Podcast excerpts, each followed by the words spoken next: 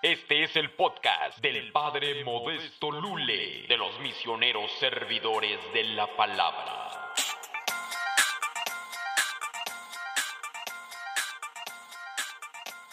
Criaturas del Señor, bendecida Señor, chamacos y chamacas, muchísimas gracias. Oiga, pues eh, voy a tratar de desarrollar un tema, aunque no sé, porque quiero también responder a sus dudas en cuestión de la fe. Yo lo invito a que mande sus preguntas, a que haga sus llamadas, pero también quiero ir desarrollando un, un punto o un tema. Es que no sé cómo tratarlo porque en realidad pienso yo que no debe ser muy vasto, pero debe, ya ve que yo agarro el micrófono, agarro el micrófono y no hay a veces quien me detenga y a veces cuando estoy así en persona no hablo mucho pero ya cuando me ponen un micrófono enfrente, es otra cosa. Esa es otra cosa. Mire, yo voy desarrollando esta reflexión que tengo aquí con base a una situación también que me tocó atender. Y si usted tiene preguntas de otro tema, me las lanza. Si veo yo que ya se me acabó el, el material acá, me voy yo con las preguntas y respuestas. ¿Cómo la ve desde ahí? ¿Cómo le quedó el ojo? ¿Tirante o flojo? Hablando de la flojera, me gustaría ah, reflexionar sobre la castidad, sobre la abstinencia. Mire, resulta que hubo una parejita que quiso platicar conmigo, así los dos. No es muy común, porque cuando hay una situación de, de matrimonio, regularmente dicen uno y uno, o sea, por separado, ¿no? Y trato de ver las cosas tanto de un lado como de otro. Ese es mejor siempre cuando viene solamente una persona, pues veo solamente de un lado, no veo del otro y pues hay veces que uno no puede opinar muy bien sobre el asunto. Pues vinieron dos.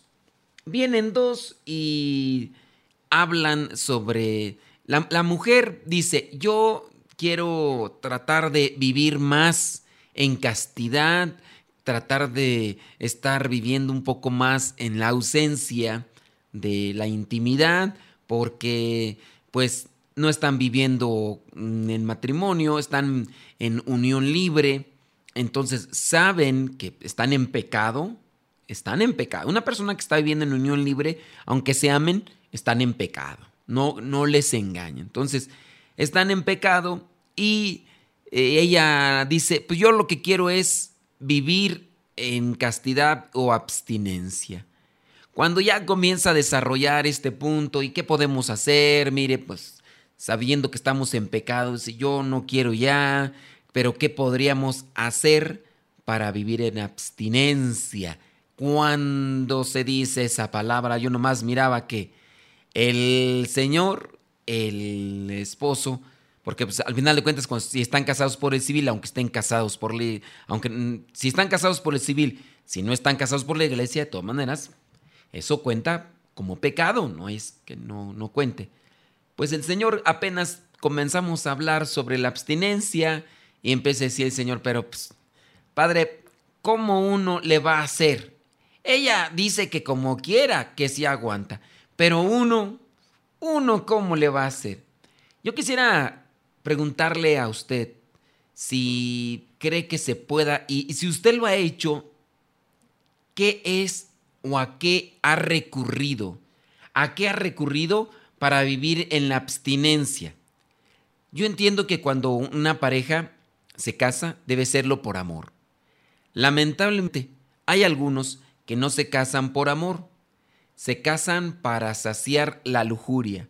Se han adentrado a la pornografía, se han adentrado a la, lujuria y después ellos andan como, como león enjaulado y se buscan a alguien, en, casi la mayoría son hombres, se buscan a alguien más para saciar sus instintos carnales, pasionales, que para realmente compartir la vida con una persona que pudiera ser un compañero, un hermano, un consejero, un amigo, alguien que incluso pudiera ser eh, aquella persona con la cual se tiene que comenzar una pequeña empresa, porque el matrimonio también es una empresa.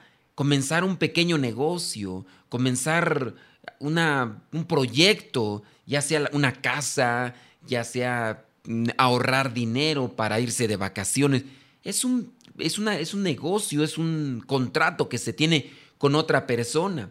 Si no hay una muy buena relación, la economía puede venir al traste, puede desfalcarse en cuestión de la economía, porque uno trabaja, el otro es muy gastalón, el otro quizá a lo mejor no mide las dimensiones de las compras, el otro es muy flojo, no lo sé. Y también en eso debe de fijarse la persona con quién piensa casarse para que también sea aquel compañero de, de, empresa, vamos a llamarle así, de empresa. Se va a criar, se quiere tener hijos, porque hay algunos que se casan porque quieren tener hijos. Como que su sueño es, ¿cómo será una persona que sea fruto de mis entrañas, fruto de mi sangre? Y se llegan a casarse más bien por eso, por un anhelo, un capricho incluso. De ahí que algunos, ¿verdad? O algunas quieren nada más tener un hijo, pero no quieren tener compromiso porque quieren ver cómo sería su descendencia. Eso es capricho, ¿eh? Y eso es egoísmo y eso también vendría a ser incluso una situación de pecado. Pero eso se, analizaría en otra circunstancia. Pero, ¿usted cree que en el matrimonio se pueda llevar a cabo la castidad y también la abstinencia? Hace muchos, pero muchos años, me contactó un matrimonio. Eh, la pareja estaba viviendo en Hawái, no sé, ahorita esto estoy hablando de hace 6, 7 años. Me, me contactaron de Hawái, ellos creo que eran de Puebla, no recuerdo muy bien. Me compartieron su testimonio, me querían invitar, bueno, me invitaron, no me querían, me invitaron a participar de un retiro, pero lamentablemente pues no, no se pudo por situaciones de, de visa y todo lo demás. Pero me platicaron su testimonio que de alguna u otra forma se me quedó grabado en la mente porque no es común escuchar esto. Resulta que ellos estaban viviendo en una parte de California, se van a vivir a Hawái. Cuando ya están trabajando en Hawái, ellos entran a un grupo de la iglesia, aprenden a tocar, forman parte del coro, ya son participantes del coro y ellos ya después dirigen su propio coro como familia, con sus hijos y demás, pero cayeron en la cuenta que estaban en pecado, conociendo más de la palabra de Dios, conociendo más sobre el mensaje, se dieron cuenta que estaban en pecado. Después de un tiempo llegaron a una resolución como pareja. ¿Cuál era la resolución? La resolución era vivir en abstinencia. Después de algún tiempo quisieron llevarlo a cabo, pero no fue de manera solitaria. Buscaron a un acompañante espiritual, en este caso, buscaron al sacerdote de su parroquia le platicaron de su anhelo, de su deseo de vivir más cerca de Dios, más cerca de Dios. Para eso entonces comenzó un proceso también de espiritual, proceso de formación espiritual y después, ya ahora sí vino el momento. No se podían casar porque uno de ellos era casado por la iglesia de hacía un tiempo, entonces no podía darse el matrimonio por la iglesia. Estaban por el civil, sí, pero no, no por la iglesia. Cuando llegó el momento de tomar ya, eh, de dar inicio, de dar inicio, después de la formación, preparación, llegó el momento de dar inicio a esa etapa de abstinencia y se consagraron de una manera pública, pero discreta, no hicieron tanto ruido, pero sí lo hicieron en una celebración. Ellos hicieron una oración y se consagraron a Dios a vivir en abstinencia. Todos los matrimonios deberían de vivir en la castidad, pero la castidad no es sinónimo de abstinencia. La abstinencia es abstenerse. La castidad es reconducir el amor siempre a lo que es la entrega a Cristo, la pureza, tener una pureza de vida siempre en de pensamiento, en el actuar, eso es castidad, no dejarse llevar por los impulsos carnales, por la lujuria, la lujuria y demás. Eso es castidad. Pero la abstinencia ya es nada de nada, nada de nada. Pero la formación, la preparación les sirvió, eh, vino una misa y ellos se consagraron. Cuando a mí me hablaron, ellos ya tenían más de dos años viviendo en, digamos, en ese modo de abstinencia. Viven en paz, viven tranquilos, pero cuando yo platicaba con, con estos muchachos que vinieron a pedir un asesoramiento, el muchacho sí me decía, padre, ¿cómo le va a hacer uno para aguantarse? ¿Cómo le va a hacer uno para... para... Ella sí dice que sí, pero... Dice, padre, uno es hombre, uno es hombre. Y yo no estoy de acuerdo.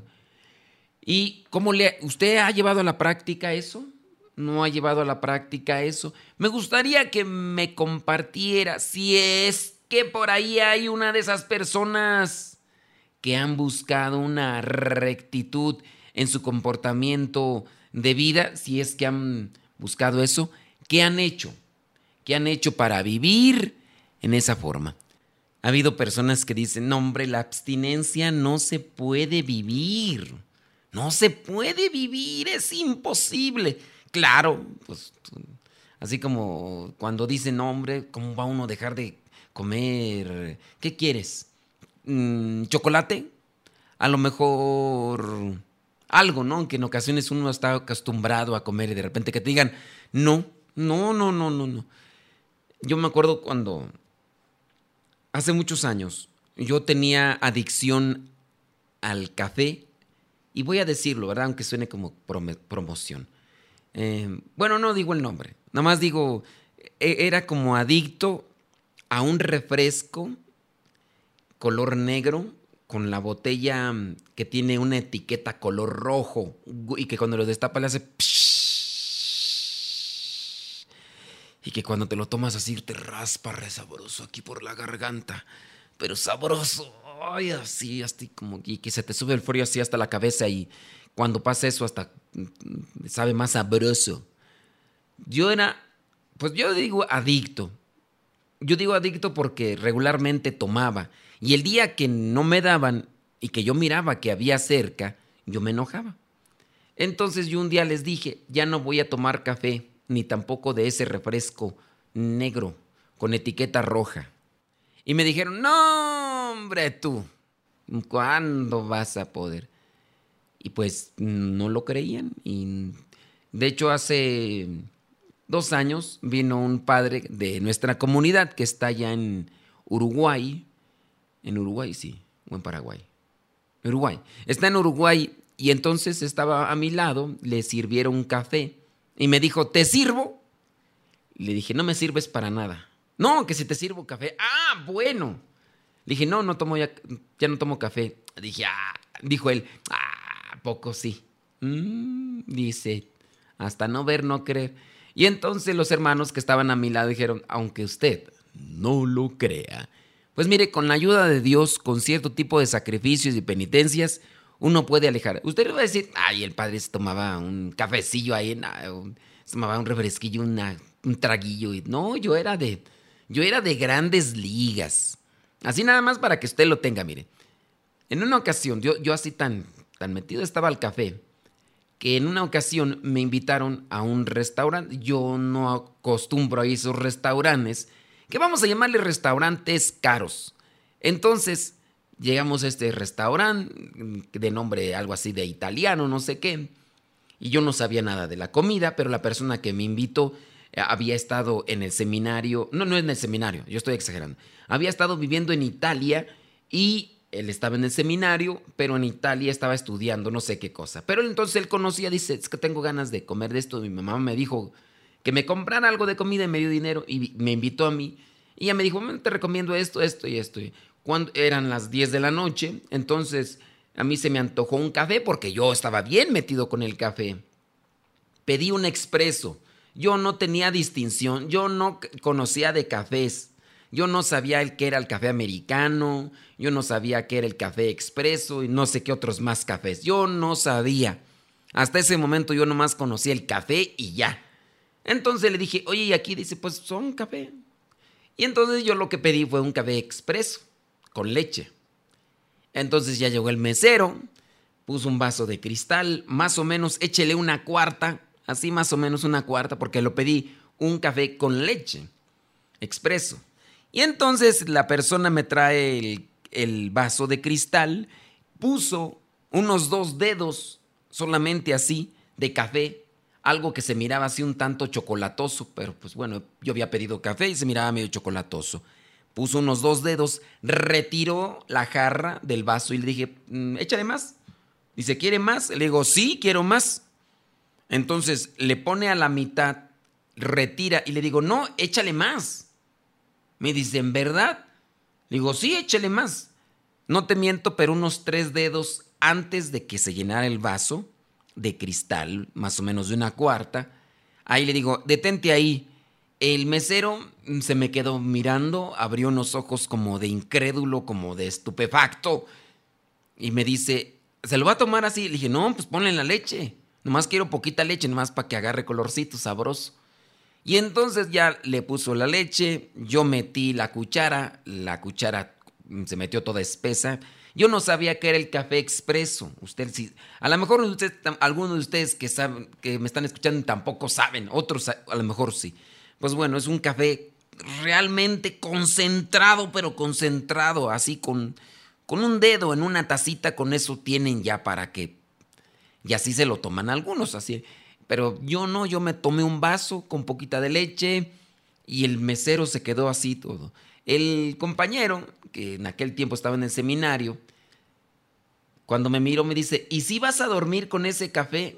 Le dije, ¿por qué? ¿O qué dice? Es que es muy cargado. Le dije, ay, ¿cuál cargado? Le, le, le eché la lechita, le di vueltas, mmm, me lo tomé, qué sabroso estaba ese café. Esos eran de los cafés así que me gustaban, cargados, cargados. Llegué a la casa, me acomodé y ya me destiné a... Eran como las once y media, ya me dispuse a dormir. Recuerdo yo que así como me acosté, eran las ocho de la mañana cuando me desperté.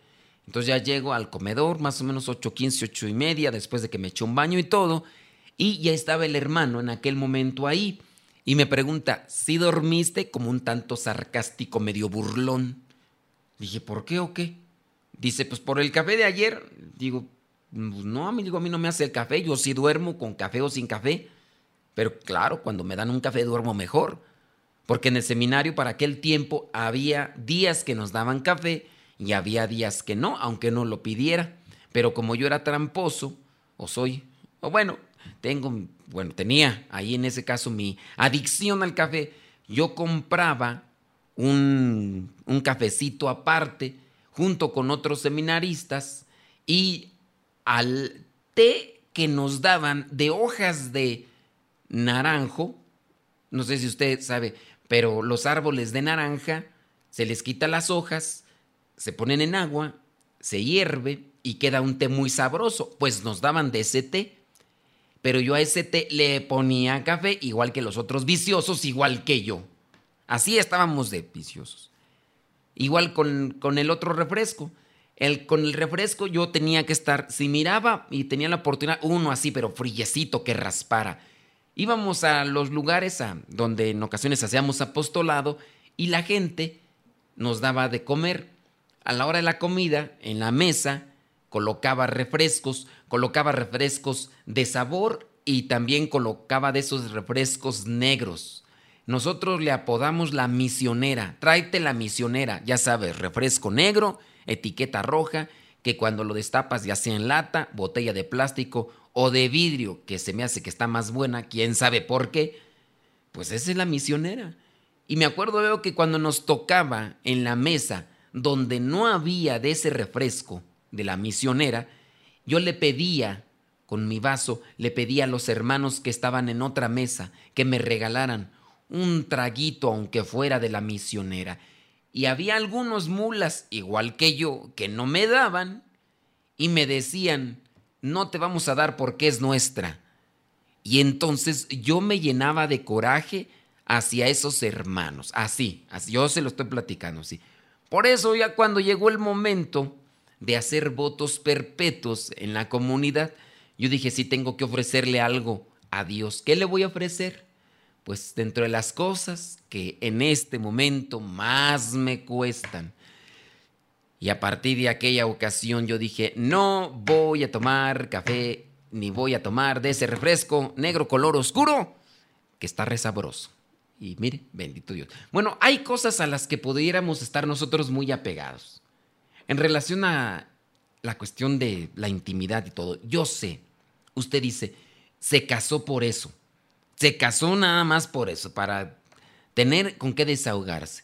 Peligroso dentro de lo que es ya adicción a pornografía, dentro de lo que es ya un ambiente de lujuria, un pensamiento lujurioso. Va a ser muy difícil contenerse. Ahora, yo quisiera compartirle algunas cuestiones sobre la, cuestión de la, de la abstinencia o la cuestión de la, de la castidad que se va a, va a ir muy relacionada. Y si usted tiene algún testimonio y me dice, no, pues yo le, le, hice así o le estoy haciendo así, me funciona, pues ojalá y lo pudiera compartir.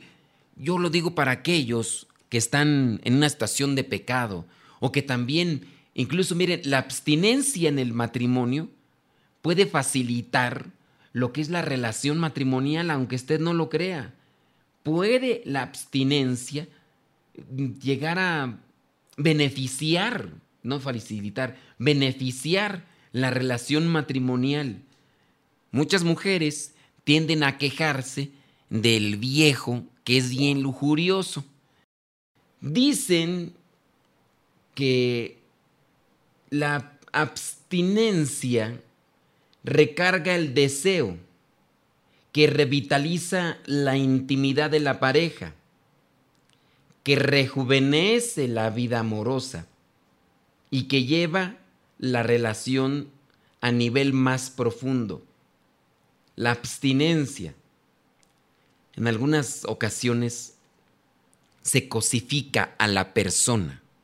Es decir, a la persona que tienen como acompañante se le instrumentaliza.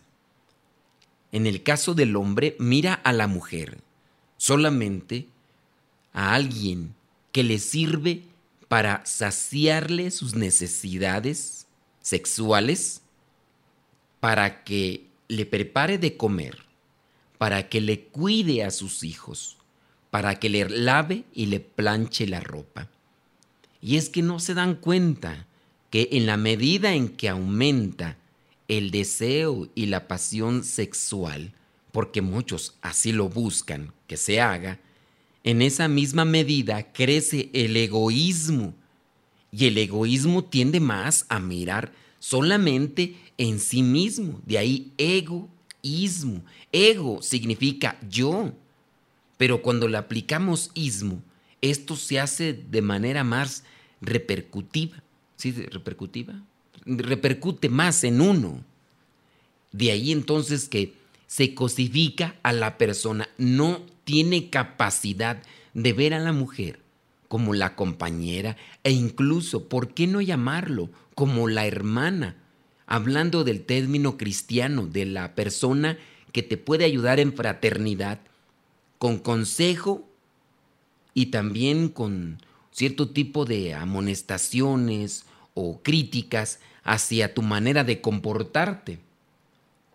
Hablar de abstinencia puede sonar algo chocante hoy en día. Uno podría pensar que quien la plantea está loco, que no le interesa el sexo o que simplemente rechaza al otro y no le muestra interés. Algunos hasta podrían pensar que no es heterosexual, en su caso respectivo, pero resulta ser todo lo contrario. Sexólogos y consejeros como Jan Kerner plantean precisamente cómo durante la vida matrimonial la abstinencia aporta grandes beneficios a la pareja. Ahora, hay momentos en los que se tiene que vivir la abstinencia, pero si la persona ya está tan sometida al sexo, no lo va a querer hacer.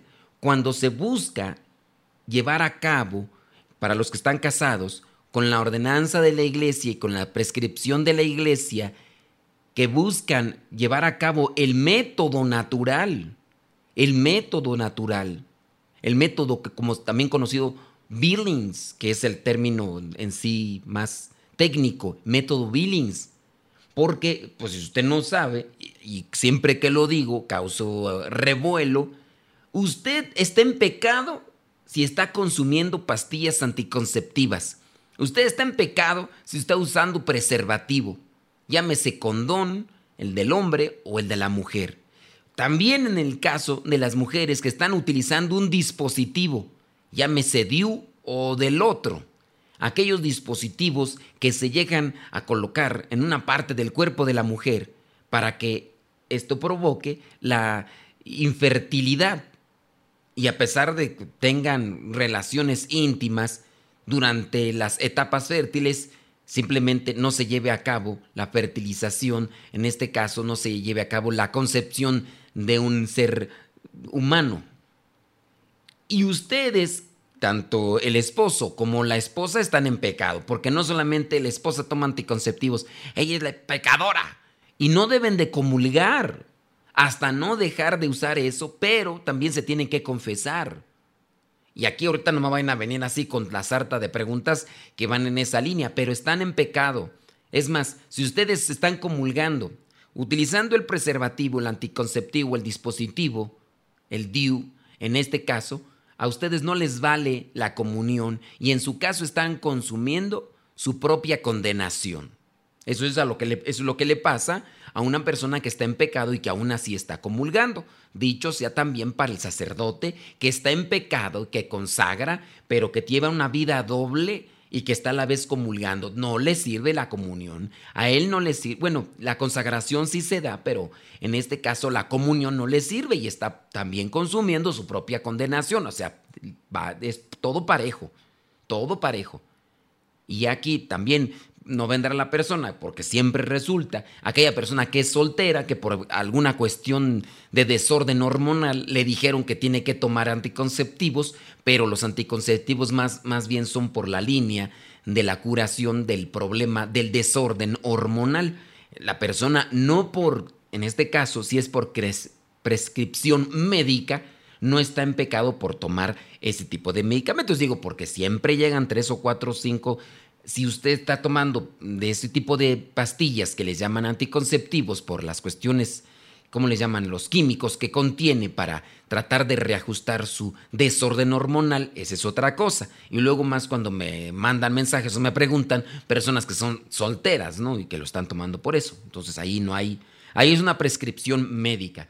Pero en el caso de la pareja que está casada por la iglesia y está tomando anticonceptivos porque simplemente ya no quiere tener más hijos. Esa persona está en pecado junto con su pareja. Aquí no nada más es que el esposo, no, no, chiquito, los dos, tanto mata el que, tanto peca el que mata la vaca como el que le agarra la pata. Aquí, vámonos, todos parejos. En el caso también del esposo, si utiliza el preservativo, pues también la esposa está pecando. Si la esposa tiene el dispositivo, también el esposo está pecando. Se tiene que vivir entonces la abstinencia en ciertos momentos en los que se está llevando a cabo el método natural, conocido como método Billings. Se tiene que llevar a cabo, pero ¿dónde están aquellos días que se les dice que tiene que vivir en abstinencia? Y simplemente el esposo no aguanta y en ocasiones llega hasta violar a su propia esposa. Porque la violación, la violación dentro del matrimonio se da. La violación es hacer que la otra persona se someta a lo que sería el acto sexual en contra de su voluntad. La señora dice, no quiero, no me siento así a gusto, hoy me duele la cabeza, hoy me duele esto, hoy realmente.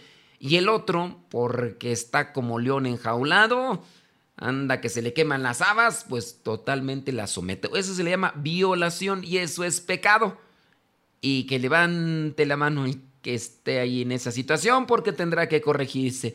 Y ahí hay un desorden psicológico. Bueno, la abstinencia. Cuando se habla del método natural, el método Billings, se tiene que vivir la abstinencia en ciertos días. Algunos no han comprendido el método Billings o el método natural. En verdad no lo han comprendido. No es específicamente para que no se tengan hijos. Así como se llega a utilizar lo que son los métodos anticonceptivos que los toman para no tener eh, hijos. No, el método Binning no es específicamente para eso, sino para que se llegue a un conocimiento mutuo de uno a otro y que a su vez también tengan un acercamiento más personal. Porque en muchos matrimonios solamente se vive el, el, eh, ¿cómo llamarlo, hombre? Para no ser tan explícito. Eh, así nada más, pisa y corre, listo, ya no hay ni siquiera una preparación en el caso del hombre hacia la mujer. Solamente el hombre busca saciar su, su pasión, su deseo, sus impulsos y ni, siquiera prepara bien el asunto y, por eso entonces muchas de las veces la mujer rechaza, rechaza el, el momento íntimo porque se siente y está siendo utilizada y tendrán que venir esos momentos de abstinencia, pero pues algunos no lo comprenden como tal. Así, guardarse durante ciertos días al mes de relaciones sexuales y mantener voluntariamente una distancia física ayuda a los esposos a entender la pasión en su relación amorosa. Pero ¿cómo hacerle entender a ese señor que, que está sometido a la pornografía y a la lujuria?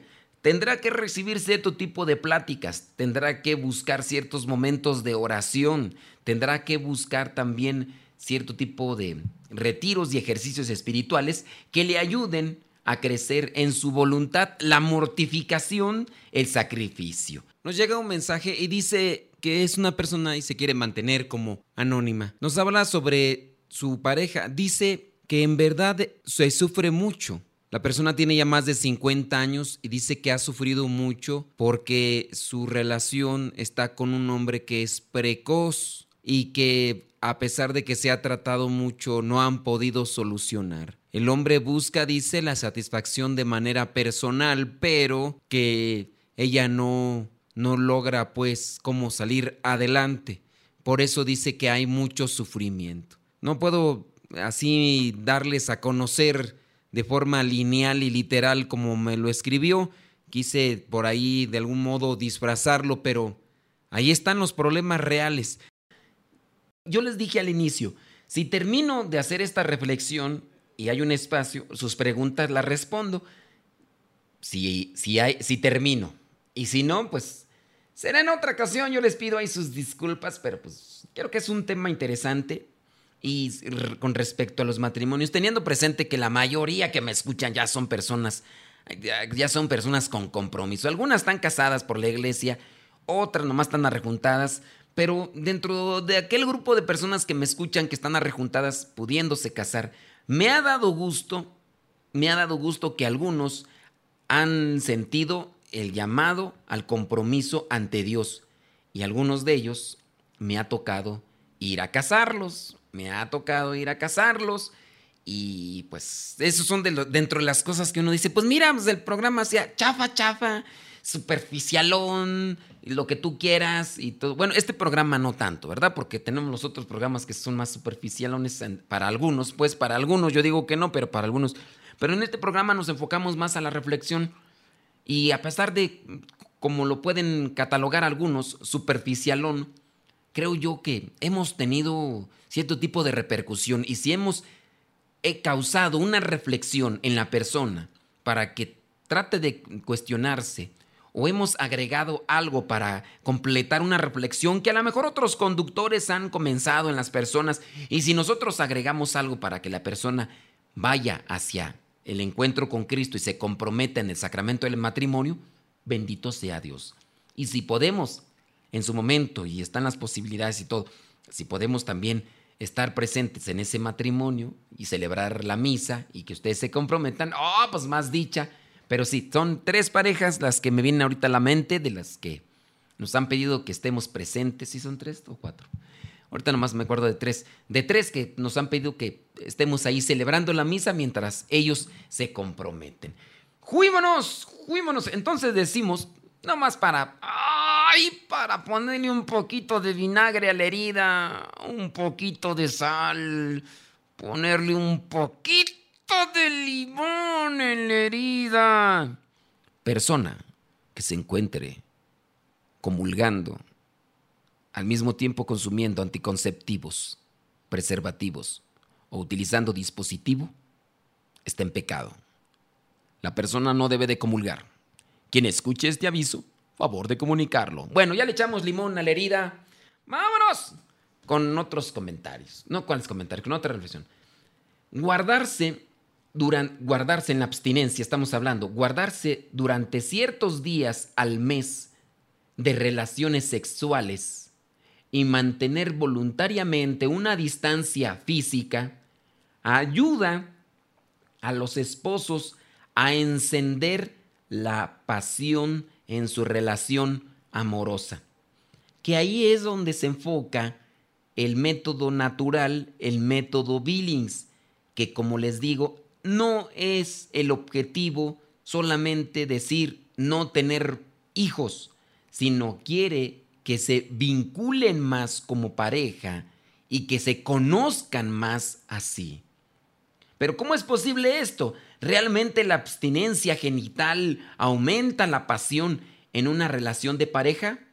Sí, las parejas que apuestan por abstenerse durante unos días al mes alcanzarán diferentes beneficios que les permitirán disfrutar con plenitud de su amor de pareja y de su vida en común. Habrá más alegría. Ustedes no se han dado cuenta que cuando la persona se hace más egoísta, llega incluso a hacerse más nerviosa, impulsiva, llega a sentirse más, eh, más desesperada. La persona quien que deja aumentar en sí su egoísmo y ya sea que viva apegada a una adicción, puede ser el café, puede ser el cigarro, puede ser el refresco de cola, puede ser el sexo, pueden ser los videojuegos, puede ser la cochinada del celular. La persona que ya tiene una adicción comenzará a experimentar en su organismo esta precipitación, esta desesperación, este nerviosismo, este impulso.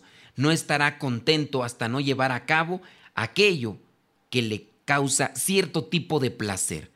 Y así las personas, en, el caso del, del sexo, pues si la persona está ya sometida a eso, sentirá nervios y solamente buscará saciarse, no, no, no esperará, no será paciente, no dejará que las cosas se vayan desarrollando en, en, el ambiente de fraternidad, de cariño. Sí, fraternidad, porque hay que implicar también la, la palabra. El respeto también al otro, no violentarlo. Hay en algunos casos de parejas que llegan a la violentación a la violencia física, a la agresión física, con tal de buscar aquel placer, máximo placer en la relación genital. Tristes esos casos. Yo por eso a veces considero que muchos matrimonios viven a distancia, con una cara de amargura, insatisfacción, porque solamente uno está buscando el placer y no busca el placer entre los dos, que sea mutuo, que sea el acercamiento, que sea el cariño y ya podrás mirar al Señor por ahí, el Señor todo nervioso, un tanto colérico, voluble, impulsivo, geniudo, y la señora neurótica, señora impaciente, señora hasta con un cierto tipo de, de, paranoia, de, no me toques, no me toques, no me toques, porque si la empieza a tocar, hasta se le podría figurar que en aquellos lugares públicos está queriendo saciar sus, bestialidades. Y es que en algunos casos así son. A lo mejor estoy exagerando, pero no. Hay muchos casos que a uno le toca atender y uno dice, pobre gente, pobre señora, en la mayoría de los casos. Genera interés y atracción en la abstinencia, en algunos días, en algunos días al mes, en la relación de matrimonio. Las parejas que, por ejemplo, están buscando posponer un embarazo, y optar por la sexualidad natura, evitan el contacto genital durante el tiempo de fertilidad. Así, este periodo de abstinencia ha generado una expectación en la pareja que hace que durante el inicio del tiempo de infertilidad de la mujer exista en ella un sentimiento muy especial ante el momento así del cuchicuchi. Hablamos del efecto luna de miel, definido por Bruce H. Lipton como un estado de bendición, pasión, energía y salud que resulta de un enorme amor. La vivencia de la sexualidad o la planificación de la procreación a través de métodos naturales mantiene un interés y un atractivo que promueve la pasión ante la espera de la llegada de ese tiempo con la frescura de los primeros encuentros sexuales.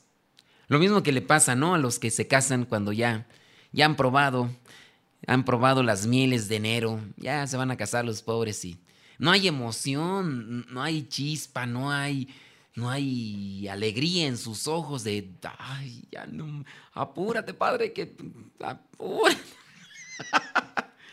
Ya, ya, ya, ya, ya, ¿para qué?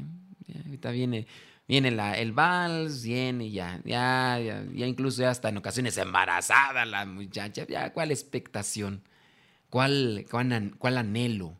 ¿Cuál alegría? ¿Cuál aquel interés por querer encontrarse de una manera ya más íntima y abierta y entregada?